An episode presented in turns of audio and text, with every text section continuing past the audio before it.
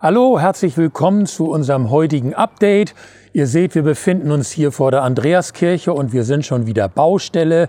Unsere Wand hier wird neu verklinkert. Sie wird bei der Gelegenheit auch energetisch saniert. Die alten Steine waren sehr am Abplatzen und durchfeuchtet. Und vielleicht sieht man auch schon so ein bisschen, wie schön das wird. Ich möchte euch kurz auf dem Laufenden halten über die Gottesdienste, die wir in der nächsten Woche haben. Morgen am Volkstrauertag ist kein Gottesdienst in der Andreaskirche, sondern um 10 Uhr ist eine Andacht vor dem Volkshaus. Diese Andacht werden wir zusammen mit dem Stadtteilbeirat und auch der Lutherkirche halten. Wie gesagt, es beginnt schon um 10 Uhr und geht dann direkt in die Kranzniederlegung an den beiden Mahnmalen vor dem Volkshaus über.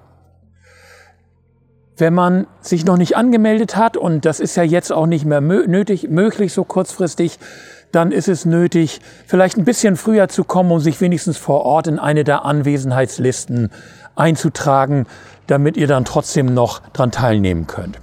Übrigens, die beiden Kranzniederlegungen in Tungendorf-Dorf und in Tarsdorf fallen Corona-bedingt in diesem Jahr aus. Die Kränze werden in aller Stille dort niedergelegt.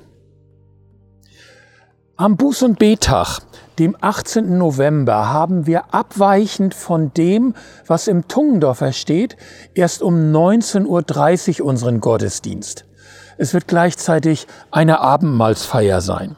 Anmeldung wie immer im Gemeindebüro. Und wegen der hohen Inzidenzzahlen sind natürlich nach wie vor im Moment nur 40 Teilnehmende möglich. Und dann am Sonntag drauf, dem 22. November, ist ja auch schon Ewigkeitssonntag. Vermutlich, wenn sich die Inzidenzzahlen nicht noch deutlich nach unten korrigieren, werden auch dort nur 40 Personen kommen können in einem Gottesdienst. Wir haben auch die Angehörigen von den Verstorbenen im vergangenen Kirchenjahr besonders eingeladen und deswegen feiern wir zwei Gottesdienste einen morgens um 10.30 Uhr.